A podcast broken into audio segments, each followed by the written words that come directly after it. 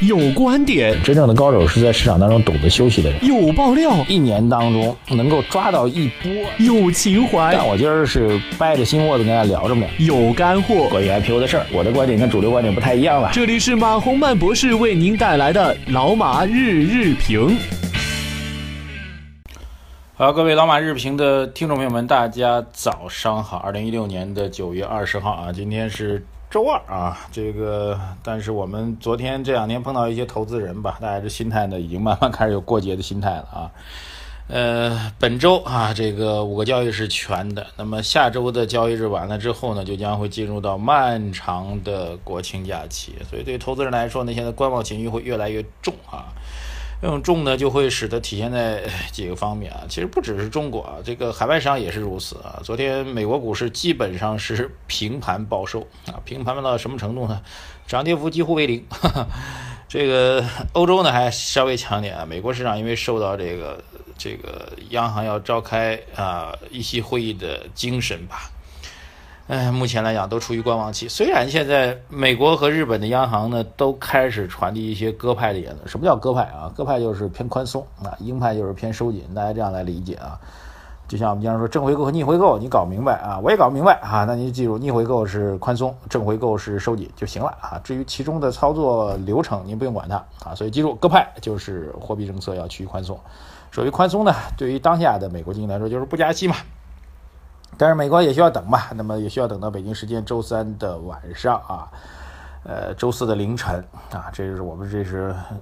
模模糊糊的来说啊，其实是周四的凌晨啊才会发布相关的消息啊，这是一个比较重要的状况。所以整个本周的市场呢，应该是处于呃观望当中吧。这种观望呢，其实不只是美联储这条消息啊，包括这个我们要观察到的这个中国的房地产市场。啊，昨天其实最重要的一个数据是房价的数据了，整个房价数据继续走高啊，房价数据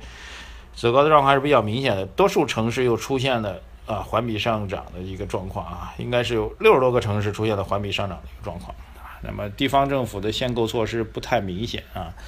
到这个应该现在公布的是八月份的数据来讲，各地方政府限购限贷啊，控制房地产政策不够明显啊。它导致一个什么后果呢？导致后果就是未来的对于房地产的限制和打压的政策还会升温啊。呃，总体来讲，房地产的市场的趋势到了一个阶段性的高位啊，各位对此应该保持一个相对偏审慎的一个态度。消息面上其实今天相对偏少啊，我们都注意到今天值得讲的消息偏少。那么值得讲的可能有几个吧，一个国企改革，国企改革现在正在酝酿推出新的一些措施，还有一个就是。呃，我们一万亿的第三批的 PPP 项目将会公布啊，这就不对。我这里倒想提两点题外话了，就第一点是题内的话，就是 PPP 我们一直在讲嘛，这整个是最近两三个月投资的一个热点，而且我觉得这种投资热点还会继续下去，为什么呢？呃。首先，这是第三批，呃，后面还可能会有第四批或者第五批。然后现在只是公布相关的项目啊，就意味着这些项目只是立项确定啊，到它的执行、投入、产出还有个漫长的过程啊。基础设施项目嘛，基础设施建设项目，你至少得按照两到三年的时间去框它嘛。所以从这样来讲，相关的热度仍然会是延续下去。而且当盘面出现震荡，当盘面出现不确定性的时候，您如果非要在不确定性当中寻找寻找确定性的话，嗯，那么第一个呢，就是类似于工商银行这种蓝筹板块。另外的，我觉得 PPP 的板块慢慢也会拥有这样的概念，所以避险的作用和需求，使得 PPP 板块仍然会是未来的一个投资操作的热点。这是所谓的题内之话啊，题外之话是什么意思呢？就是。是我们媒体人的一个困惑吧，就是最近一段时间，据我观察啊，这关于 PPP 或者财政部这边的消息啊，都是外媒啊，都是以彭博社为代表的外媒往外捅啊，国内的权威媒体基本上都是滞后性的来发啊，这个我倒觉得是一个，当然是一个题外之话了，但是也比较遗憾啊，就是，呃，当在联想的再再早再长远一点，大概应该现在想时间模糊了，大概在七八年前吧。七八年前的时候，每个月的宏观数据发布之前一到两天，哎，都有外媒提前把这个宏观数据捅出来啊，就各位非常关心的 CPI 的数据、PPI 的数据、固定资产投资的数据、工业增加值的数据等等等等，都有外媒提前捅出来。那后来那是当成一个这个刑事案件来立案的啊，各位知道不知道啊？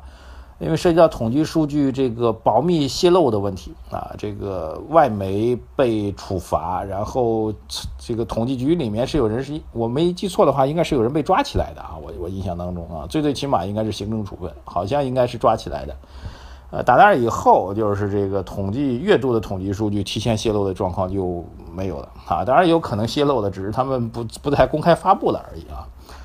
呃，所以我就在想这个。这么重大的一些投资的消息，特别是为什么有些海外媒体就明确的能够从具体的某个部门啊，比如说这个 PP 项目属于发改委或者财政部门，它就这个部门的相关消息总是有一些外媒提前来发布啊。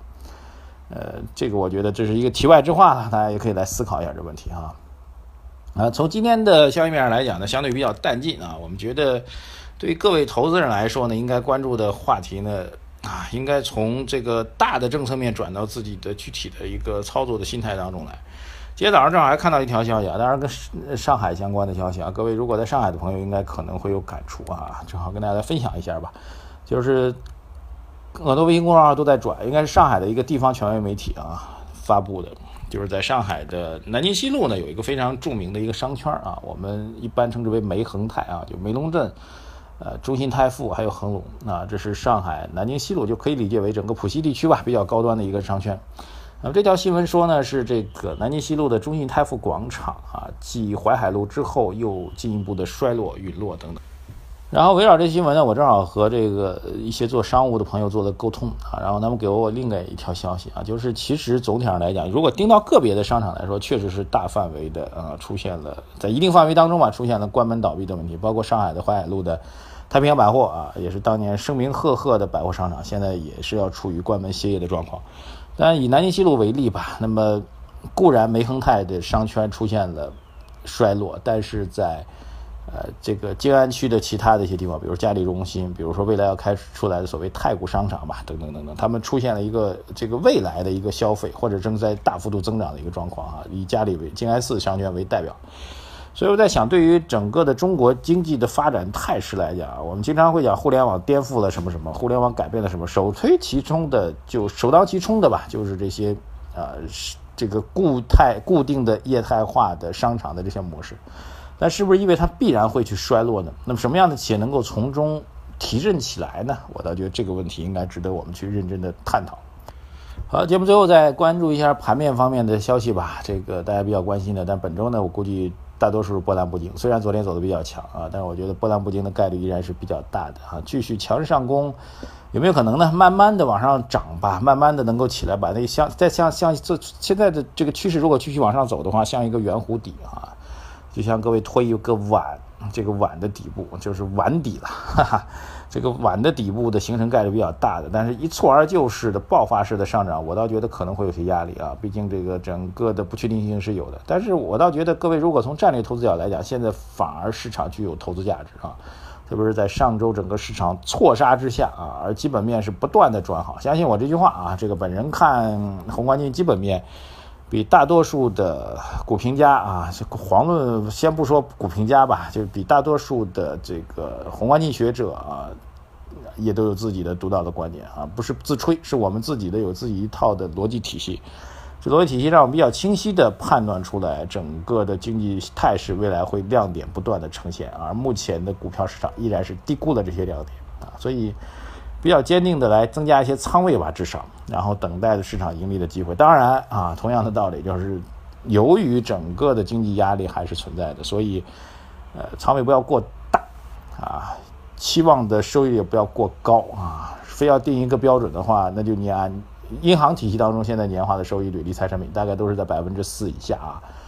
呃，百分之三点七到三点八吧，算已经比较高了。您只要能够年化收益率能够在百分之四到五以上，我觉得就应该知足了。所以调整自己心态啊，选择一个比较积极的状况来看待未来的市场交易。好，感谢各位收听啊！最近很多朋友在后台问说这个晚评为什么没有了？